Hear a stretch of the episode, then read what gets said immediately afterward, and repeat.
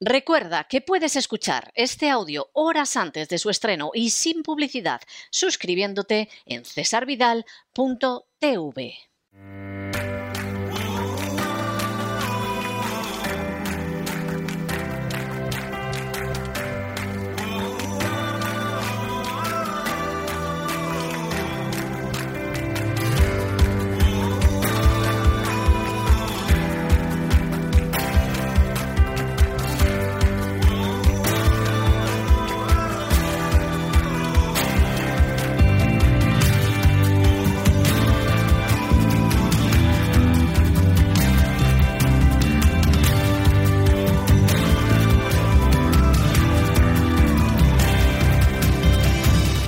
Sana con Elena Kalinnikova.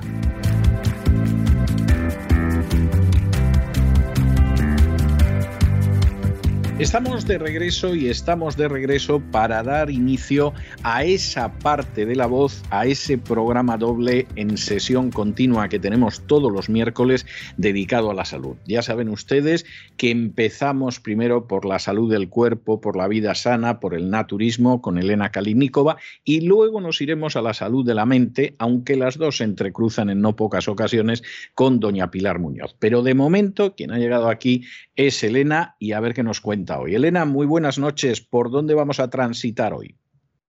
Buenas noches, César. Pues hoy he escogido como el tema de este programa un adaptógeno estrella que resulta ser el más estimulante para el sistema nervioso central. Y además, si os parece, vamos a jugar un poquito al juego de adivinanza. Voy a contaros las características más destacables y al final os diré el nombre de este adaptógeno tan peculiar. A lo mejor a alguien le suena y lo conoce ya. Y es importante saber que su función estimulante es tan poderosa que su acción se iguala al efecto de algunas sustancias de dopaje, es decir, del lado oscuro del deporte. Pero a diferencia del dopaje que se utiliza en el deporte, no es, em, digamos, un adaptógeno que resulta no ser adictivo para el organismo ni tampoco dañino, sino medicinal. Además, este adaptógeno natural se utiliza mucho por los deportistas y las personas que se dedican al trabajo físico, ya que aumenta la acidez del jugo gástrico y por lo tanto mejora la digestión de las comidas. Y en consecuencia es perfecto para utilizarlo durante los procesos intensivos de aumento de la masa muscular, ya que mejora la digestión y absorbibilidad de los nutrientes. Y otra característica destacable suya es que mejora considerablemente tanto el rendimiento físico como el intelectual. Y en la medicina se utiliza para el tratamiento de la depresión nerviosa y los estados de apatía. Entre otras cosas peculiares, quisiera destacar que este adaptógeno sí que alivia el síndrome de la resaca y mejora cualitativamente la composición de la sangre y sube la presión arterial. También normaliza el sueño y el metabolismo. Además, César, mm, también te pone contento. Lo que quiero decir es que sube el estado de ánimo. sube el estado de ánimo. Bueno, bueno. Y tiene un efecto muy positivo en todo el sistema cardiovascular. Comparte muchas de las características con su progenitor que no había nombrado, y os diré más adelante por qué. Y también es una planta de la que estuvimos hablando en un programa. Si queréis saber qué adaptógeno estoy hablando, César, ¿tú, ¿a ti te suenan algunas características de los programas anteriores a quién se podría parecer?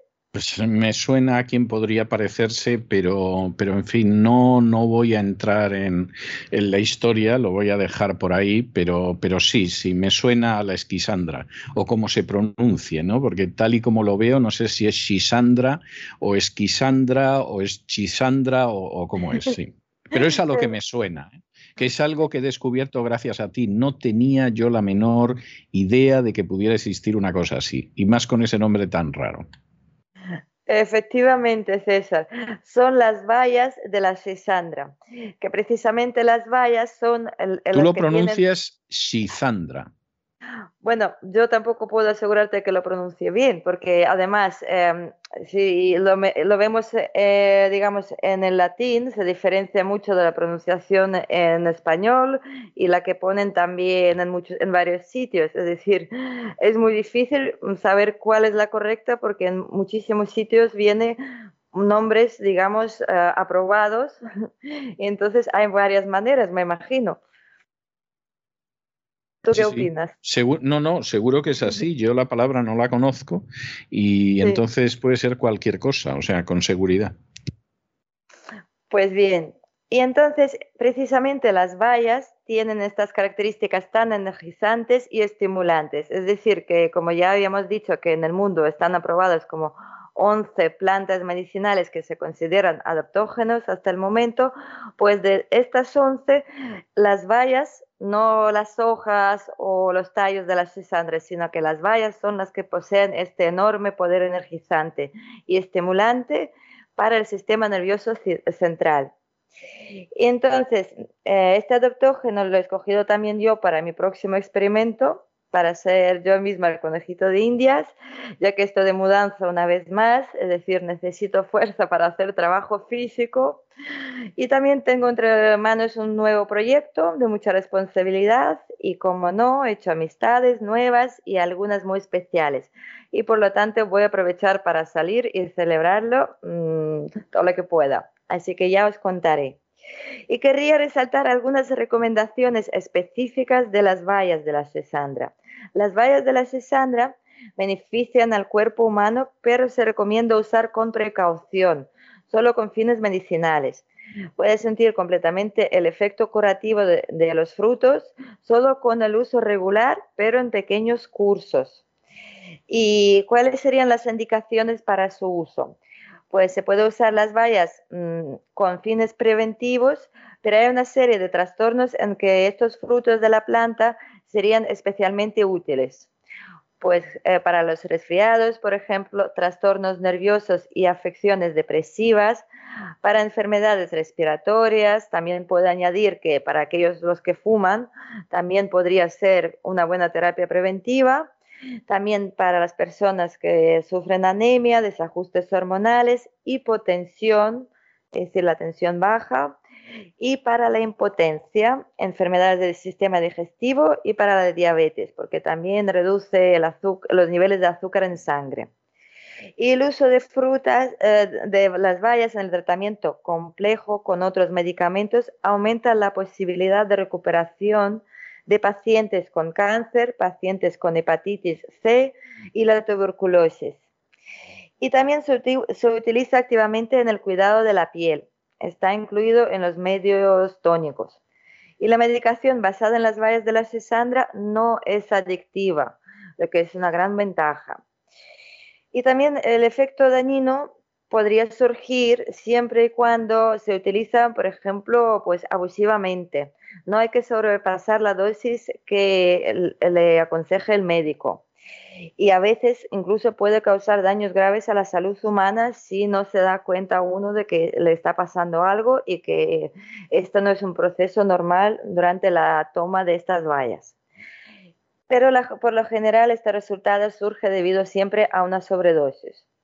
Y el abuso de las bayas de la cisandra también podría conducir a las siguientes condiciones la excitabilidad nerviosa, el insomnio, depresión, interrupción del sistema digestivo, acidez estomacal. También podría haber un fuerte aumento de la presión arterial y estos síntomas pasan rápidamente si se reduce la cantidad de las bayas que se consumen o se detiene por completo su ingesta. Así que si os dais cuenta de que ha surgido cualquiera de estos síntomas, pues hay que romper es decir, hay que dejar de todo, tomar las vallas y acudir al médico para que ajuste la dosis. ¿Y cuáles serían las contraindicaciones? Pues a pesar de la gran cantidad de propiedades útiles en las bayas, también hay contraindicaciones para su uso, como siempre. Pues si se tiene alergia a las bayas durante el embarazo y lactancia, no hay que tomar estas bayas en absoluto.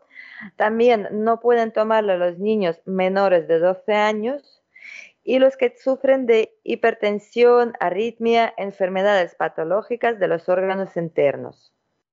Y para no causar daños graves a la salud, es necesaria siempre una consulta con un médico antes de comienzo del tratamiento. El médico ayudará a identificar posibles restricciones en el uso de las vallas y también ajustar la dosis.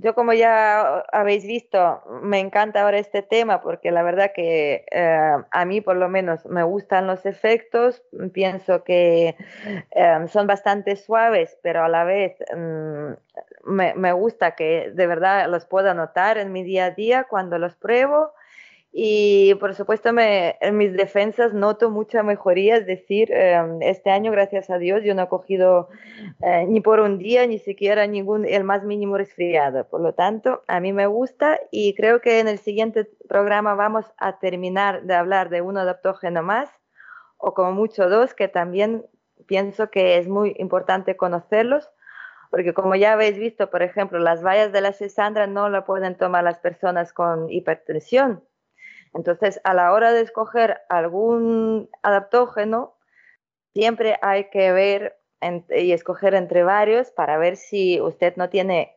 contraindicaciones. Y por hoy ya hemos terminado, César. Bueno, me parece, me parece estupendo que, que, es lo que cuentas. Yo confieso que me quedo muchas veces ahí, ahí sorprendido viendo lo que hay, pero desde luego mm, es, es, algo sorprendente. Yo reconozco que tu sección es una de esas secciones que es rara, pero rara, rara la semana que no me, no me causa una enorme fascinación precisamente por las cosas que cuentas. Cuídate mucho, Elena, hasta la semana que viene. Pues muchas gracias y os deseo muy buen fin de semana.